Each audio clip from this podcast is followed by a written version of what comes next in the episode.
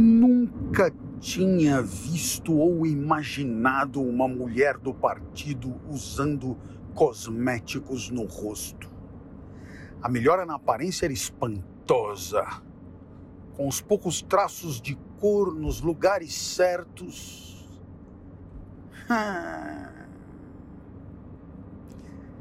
É interessante como como realmente é, as descrições são saltitantes e permitem uma visualização clara do que está sendo apresentado. Começa agora mais um Lendo com o Clovis.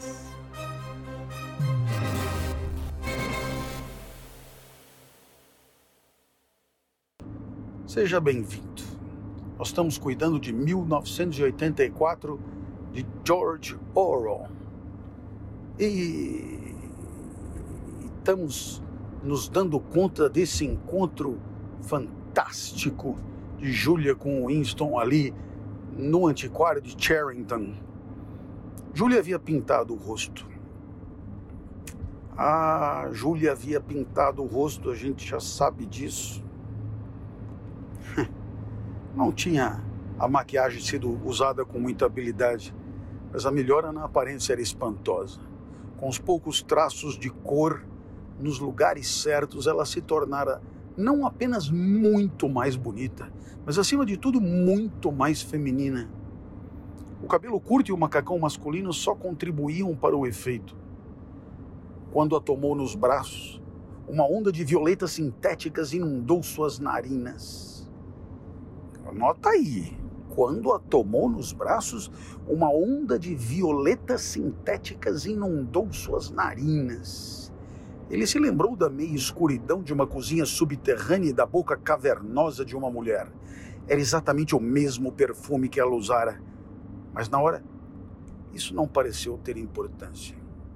Bom, isso. Isso de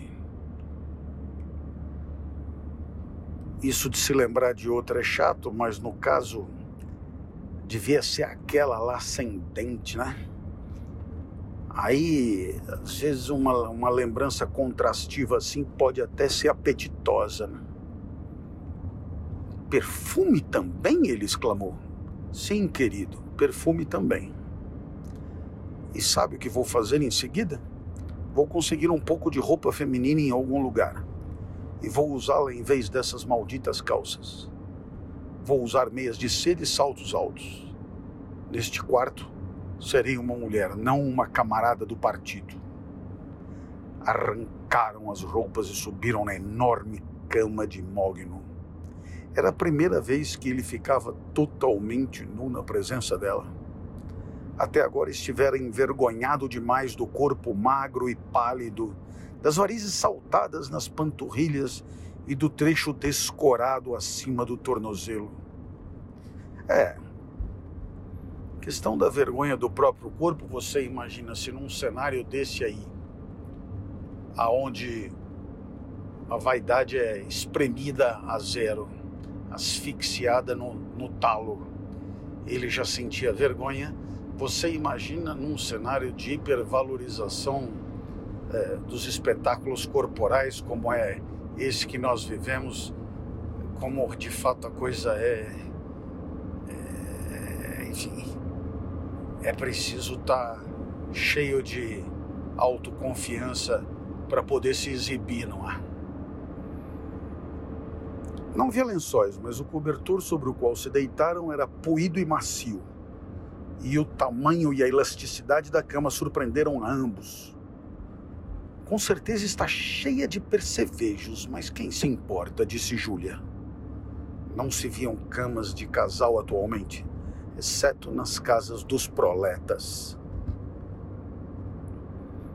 Interessante, porque você sabe que, de fato, em muitos países da Europa, é, as camas de casal nada mais são do que a justa posição de camas de solteiro.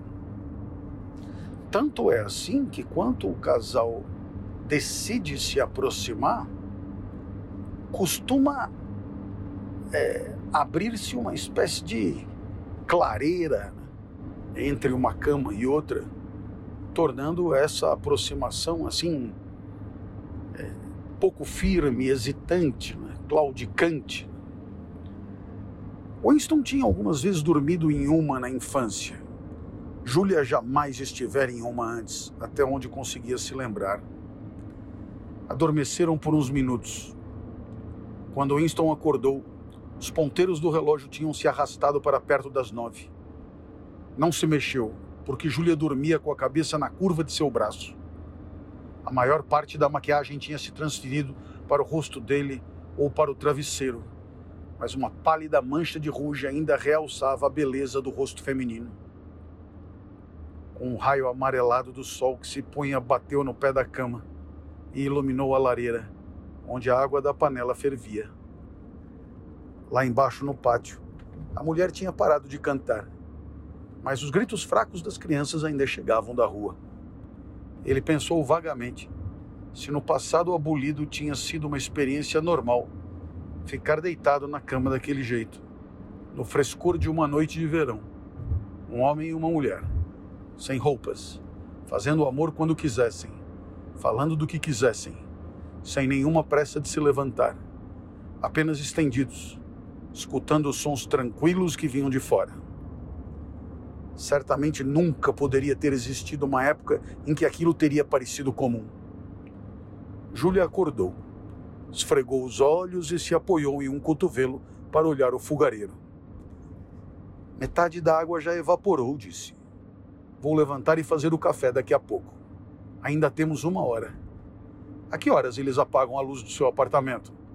Às 23h30. É às 23 no meu alojamento. Mas você precisa entrar mais cedo porque. Ei, fora daqui, bicho nojento.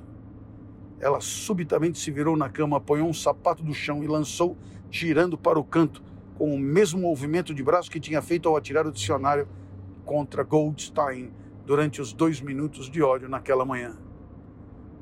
O que foi? Ele indagou surpreso. Um rato. Eu vi quando ele botou o nariz asqueroso para fora do lambril. Tem um buraco ali embaixo. Mas eu dei um bom susto nele. Ratos neste quarto. Estão em todo lugar, disse Júlia. Indiferente, deitando-se de novo. Tem rato até na cozinha do alojamento. Algumas partes de Londres estão cheias de ratos. Você sabia que eles atacam crianças? Pois atacam. São os grandes e marrons que fazem isso. E o mais horrível é que sempre. Pare de falar nisso, disse Winston, fechando os olhos com força. Querido, você ficou pálido. Qual o problema? Eles fazem você se sentir mal? De todos os horrores do mundo, um rato. Ela se pressionou contra ele e o envolveu com os membros, como se para tranquilizá-lo com o calor de seu corpo. Ele não reabriu os olhos de imediato por vários momentos, teve a sensação de estar de volta a um pesadelo que foi recorrente ao longo de toda a sua vida. Era sempre igual. Ele de pé, de frente a um muro, um muro de escuridão, e do lado oposto, alguma coisa insuportável, aterrorizante demais para ser encarada. No sonho, seu sentimento mais profundo era sempre o de autodecepção porque ele, na verdade, não sabia o que havia depois do muro de escuridão. Com um esforço mortal, como o de arrancar um pedaço do próprio cérebro, Winston poderia ter arrastado a coisa para a claridade. Sempre acordava sem descobrir do que se tratava, mas de alguma forma estava conectado com o que Julia dizia quando ele a interrompeu. Desculpe, não é nada. Eu não gosto de ratos, só isso. Não se preocupe, querido. Não vamos ter essas coisas imundas aqui. Vou tapar o buraco com um pano antes de irmos embora. E da próxima vez que viermos, vou trazer um pouco de gesso e fechar direito. O momento sombrio de pânico já estava semi-esquecido. Sentindo-se um pouco envergonhado, ele se sentou apoiado na cabeceira. Júlia saiu da cama, vestiu o macacão e fez café. O cheiro que subiu da panela era tão forte e convidativo que os dois fecharam a janela antes que alguém do lado de fora percebesse e começasse a fazer perguntas. Ainda melhor do que o gosto do café era a textura sedosa que o açúcar lhe dava. Uma coisa de que Winston quase não se lembrava mais, depois de anos de sacarina com uma das mãos no bolso e um pedaço de pão com geleia na outra. Júlia perambulava pelo quarto, olhando com indiferença para a estante de livros, apontando o melhor jeito de consertar a mesa expansível, jogando-se na poltrona esfarrapada para ver se era confortável e examinando o absurdo relógio com mostrador de 12 horas, achando graça. Levou o peso de papel de vidro para a cama para observá-lo em uma luz melhor. Winston tirou-lhe o objeto da mão, fascinado como sempre pela aparência suave e chuvosa do vidro. Isso é o quê? Não acho que seja alguma coisa, quero dizer. Não acho que alguma coisa foi posto em uso. É disso que eu gosto. É um pedaço de história que eles esqueceram de alterar. É uma mensagem de 100 anos atrás, se alguém souber interpretar. E aquela imagem ali, ela apontou para a gravura na parede oposta. Também teria 100 anos? Mais 200 eu arriscaria. Não se pode saber. É impossível descobrir a idade de alguma coisa hoje em dia. Ela se aproximou para olhar. Tem alguma coisa de muito interessante aqui, que foi uma singela, mas significativa aproximação entre aquilo que para ele tem interesse, que, claro, ele chama de um interesse histórico, de algo que não foi modificado depois que seja indicativo do passado genuíno. E de outro lado, o não funcional, o não útil, aquilo que não foi usado. Winston então mostra um, um apreço, um apego pelo inútil.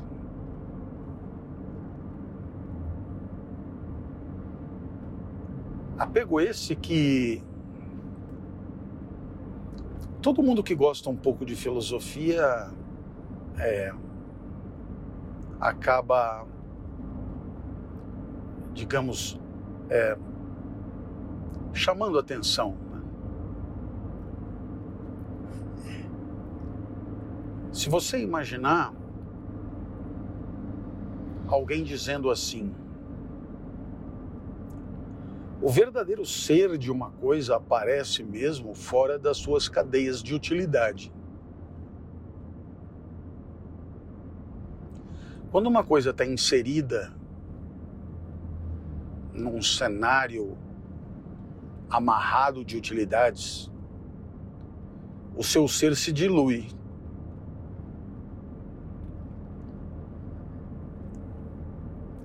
O exemplo clássico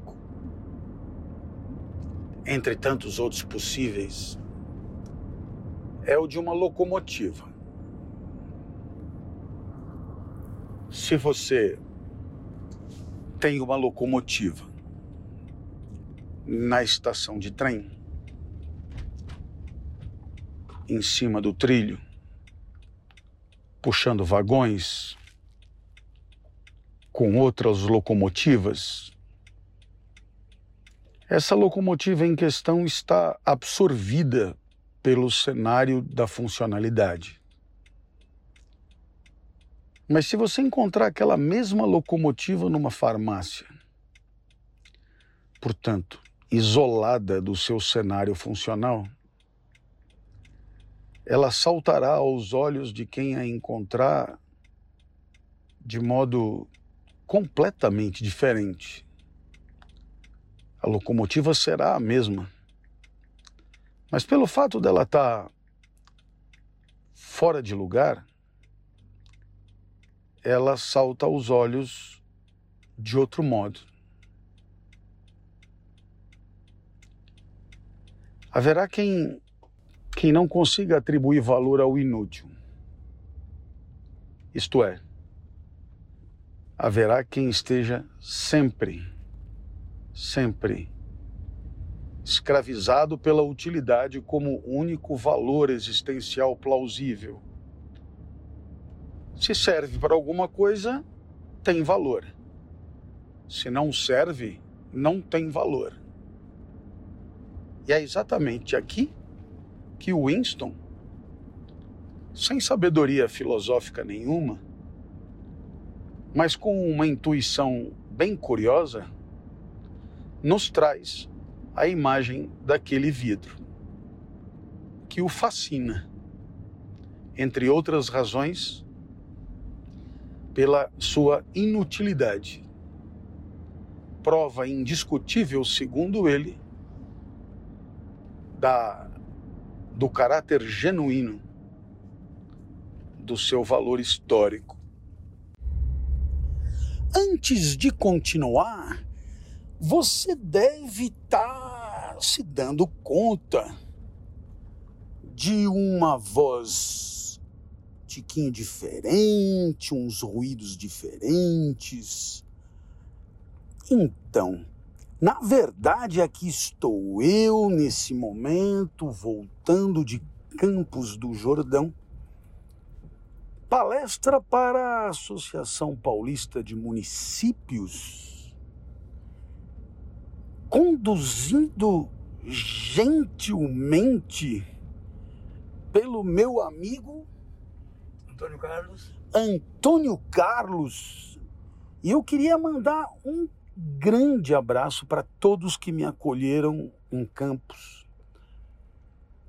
E destacar a Bel Pereira,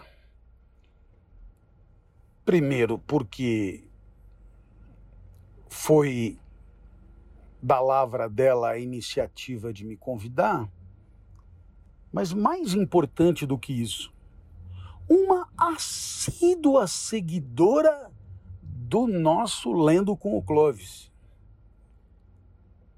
E aí então ela ávida para saber o desenrolar da trama e eu falei, ah, tenho que mandar um beijo e, e agradecer muito pela acolhida generosa e simpática que eu tive aqui em Campos do Jordão.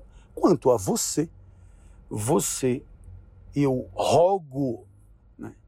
você que é tolerante comigo no limite estratosférico das tuas possibilidades, você nos desculpará de algum eventual ruído de trânsito que você venha a, a ouvir, beleza?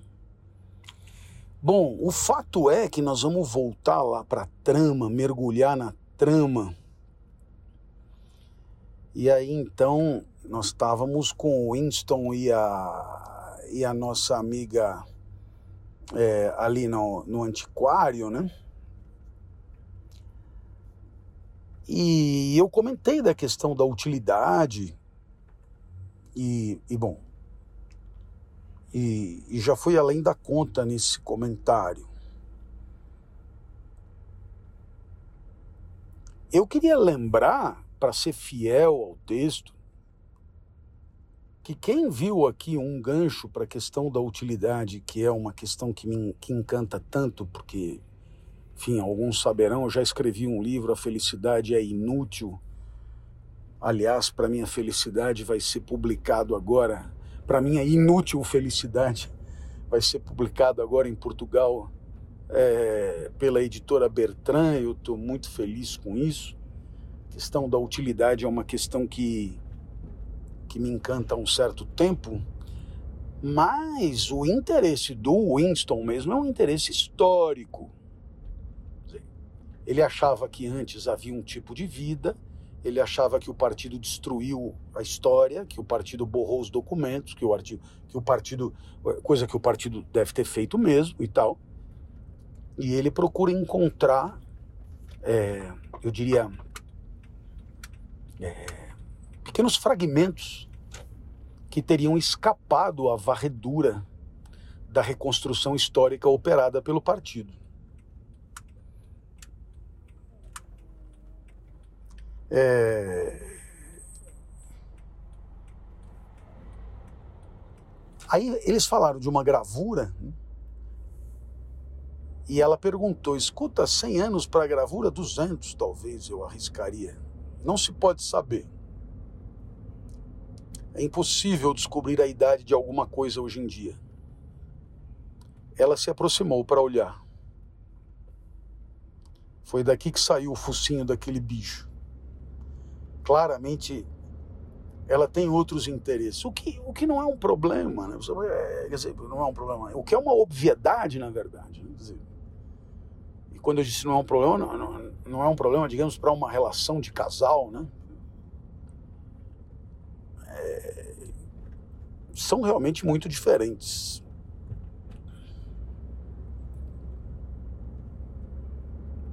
Aqui é o que? Já vi isso antes em algum lugar. É uma igreja, ou ao menos costumava ser. São Clemente Dinamarquês era o nome. Já falamos, né? Disso aqui. fragmento da cantiga que o Sr. Charrington tinha ensinado lhe voltou à mente. E um pouco nostálgico ele acrescentou: Laranjas e limões de baixa acidez contam os sinos de São Dinamarquês. Cantam né, os sinos de São Dinamarquês. E assim, parece que na Dinamarca é, é bem conhecido o tal do o tal do santo. É preciso lembrar e assim observaram os nossos ouvintes dinamarqueses temos uma, que a Dinamarca, enfim, invadiu a Inglaterra, colonizou a Inglaterra em torno do ano 1000, pouco antes talvez. Então, há na Inglaterra uma forte herança mesmo, um legado dinamarquês viking muito claro.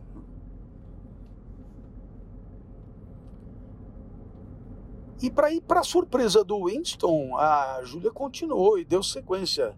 Passe para cá um dinheirinho, estamos na igreja de São Martinho, quando eu lhe pagarei.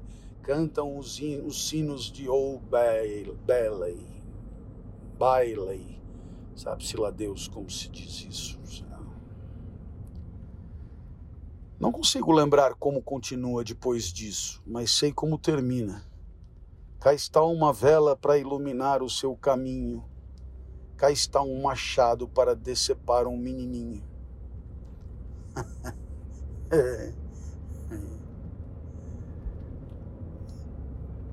Eu vou até reler, né? Porque Sabe como é? Vai chegando no final do dia e eu estou gravando isso aqui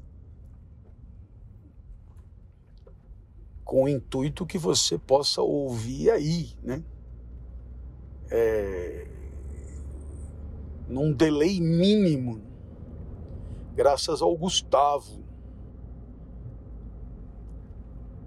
Então, como é final do dia e assim, a minha acuidade visual já é a cuidade de um lince cego, então cá está uma vela para iluminar o seu caminho, cá está um machado para decepar um menininho. Era como as duas metades de uma contrassenha. Mas precisava haver outro verso depois de Os Sinos de Old Ballet. Talvez a parte faltante pudesse ser arrancada da lembrança do Sr. Charrington, se ele fosse estimulado adequadamente. Quem ensinou isso para você? Meu avô. Ele recitava para mim quando era pequena. Foi vaporizado quando eu tinha oito anos. De toda forma, desapareceu. Eu gostaria de saber o que era um limão, ela acrescentou inconsequente. Já vi laranjas. São como um tipo de fruta redonda amarela com casca grossa. Eu me lembro do limão, disse Winston. Eram muito comuns nos 50. Eram tão azedos que provocavam aflição só de você cheirar. Aposto que tem traça atrás desse quadro, comentou Júlia. Vou tirar da parede e dar uma boa limpada algum dia. Acho que está quase na hora de irmos embora. Preciso começar a tirar essa pintura. Que chatice. Depois vou tirar o batom do seu rosto. Winston não se levantou por mais alguns minutos. Isso é muito legal, hein? Detalhe que eu adoro. A pessoa fica um tiquinho mais.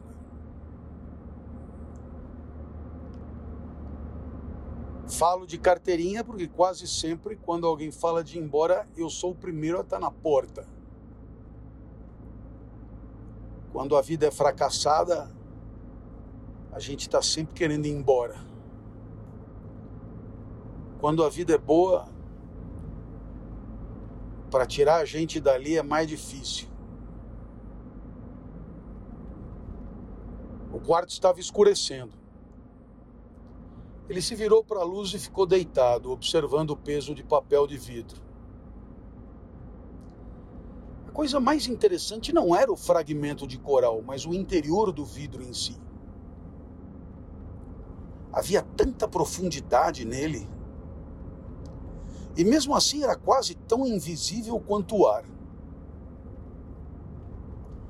Era como se a superfície do vidro fosse o arco celeste, encerrando um mundo minúsculo com sua atmosfera completa. Ele tinha a sensação de que poderia entrar lá, de que na verdade estava lá dentro junto com a cama de mogno e a mesa expansível, e o relógio e a gravura de aço e o próprio peso de papel. O peso de papel era o quarto onde ele estava. E o coral era a vida dele e a da Júlia, fixadas em uma eternidade no coração do cristal. Bom, aqui você tem um, um duelo entre o. que é um, é um clássico, né? Entre o continente e o conteúdo, né? O que contém e o que é contido.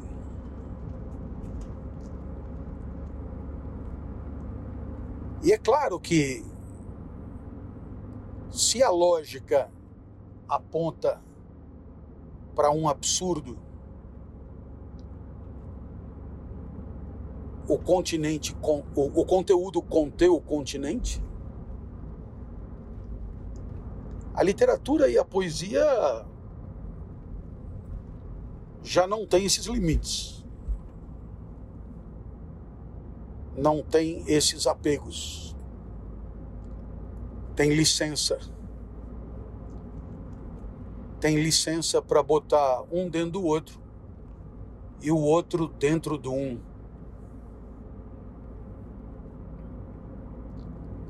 Quando a gente ama alguém, a sensação é um pouco assim. A posse não basta.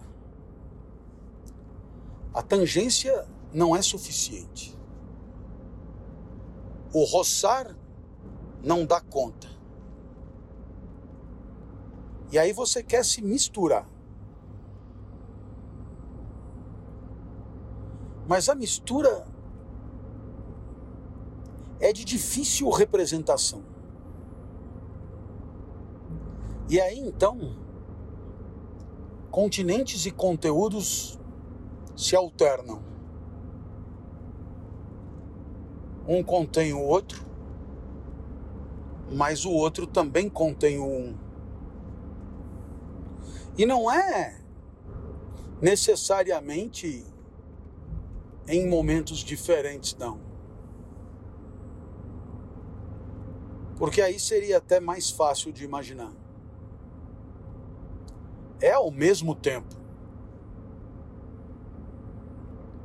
O peso de papel era o quarto, onde ele estava, e o coral era a vida dele e a de Júlia, fixadas em uma eternidade no coração do cristal.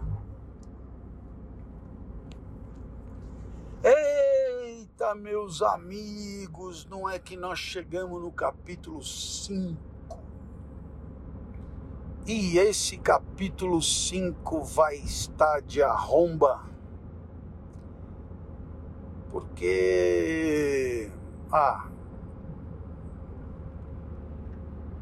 Porque nós estamos pegando gosto por fazer do jeito que a gente faz. E aí, quando a gente pega gosto pelo procedimento, é encantador o processo.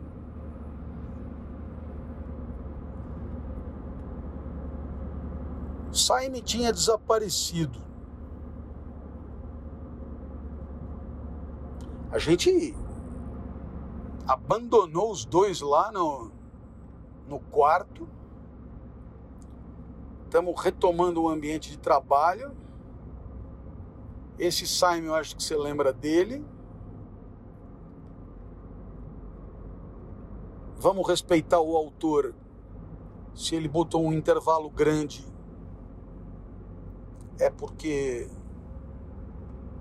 ele quer resgatar a personagem do jeito que ele quer, então vamos deixar ele falar a respeito. Ele sabe que ele precisa nos pegar pela mão. O certo é que o Saime tinha desaparecido. Certa manhã ele faltou ao trabalho. Algumas pessoas comentaram sem querer sobre a ausência. No dia seguinte, ninguém falou no assunto. terceiro dia, Winston foi à recepção do departamento de registros para olhar o quadro de avisos. Um deles mostrava uma lista impressa dos membros do comitê de xadrez, do qual Simon participava. Parecia quase exatamente a mesma de antes. Nada estava arriscado, mas com um nome a menos. Bastava. Saime tinha cessado de existir. Na verdade, ele nunca existira. Fazia muito calor. No Ministério Labiríntico, as salas sem janelas e com ar-condicionado mantinham a temperatura normal mas do lado de fora as calçadas chamuscavam os pés. E a caatinga no metrô nas horas de pico era um horror. Os preparativos para a Semana do Ódio seguiam a todo vapor. E as equipes de todos os ministérios faziam hora extra. Procissões, encontros, paradas militares, palestras, trabalhos de cera, exibição de filmes e programas de teletela precisavam ser organizados. É curioso porque, apesar da bandeira ser assim.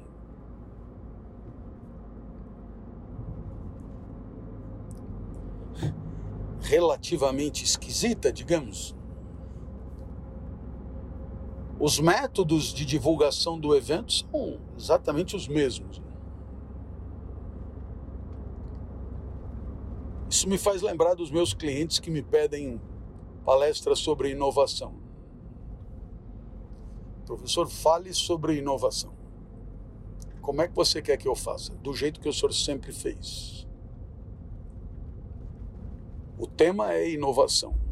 Agora, o modus operandi não mude uma vírgula. Queremos o Clóvis palestrante tal como ele sempre foi.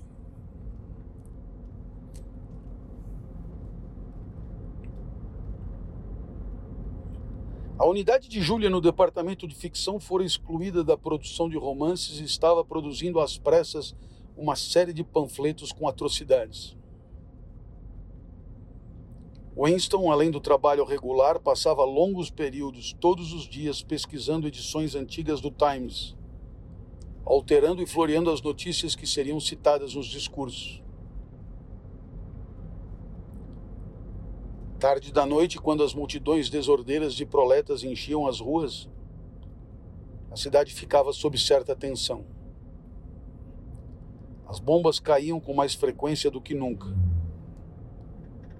E algumas vezes ocorriam ao longe explosões tremendas, que ninguém conseguia explicar, e sobre as quais corriam rumores insanos. a nova melodia, que seria o tema da Semana do Ódio, e o tema era Canção do Ódio, já tinha sido composta e era executada sem pausa nas teletelas. Tinha um ritmo selvagem, semelhante a um latido, que não poderia ser exatamente chamado de música, mas lembrava a batida de um tambor rugida por centenas de vozes e acompanhando passos em marcha, era aterrorizante. Os proletas gostaram. E nas ruas de madrugada ela competia com ainda popular Foi Só Uma Bobagem, Uma Fantasia. Os filhos dos Parsons tocavam-na durante todas as horas do dia e da noite, insuportavelmente, usando um pente e um pedaço de papel. As noites de Winston estavam mais cheias do que nunca. Equipes de voluntários organizadas por Parsons preparavam a rua para a Semana do Ódio, pregando bandeiras, pintando cartazes, instalando mastros nos telhados e estendendo arames que receberiam as flâmulas de um lado ao outro da rua. Parsons se gabava de que somente as mansões Vitória exibiriam 400 metros de faixas. Ele estava em seu ambiente natural e feliz como uma cotovia. Interessante. Feliz como uma cotovia.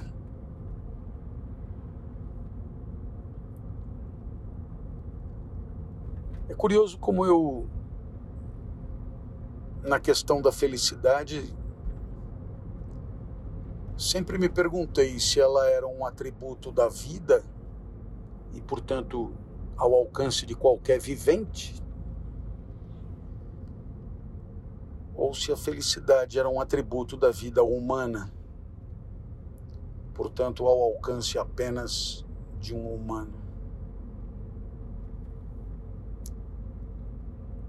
Claro que eu não sei, porque tudo depende do que você vai chamar de felicidade. Se tiver mais a ver com potência vital, dá para estender. Se tiver a ver com consciência disso, tem que restringir. Mas cotovia. Cotovia. Você sabe que eu estou me perguntando aqui se em algum dia da minha vida eu já vi uma cotovia.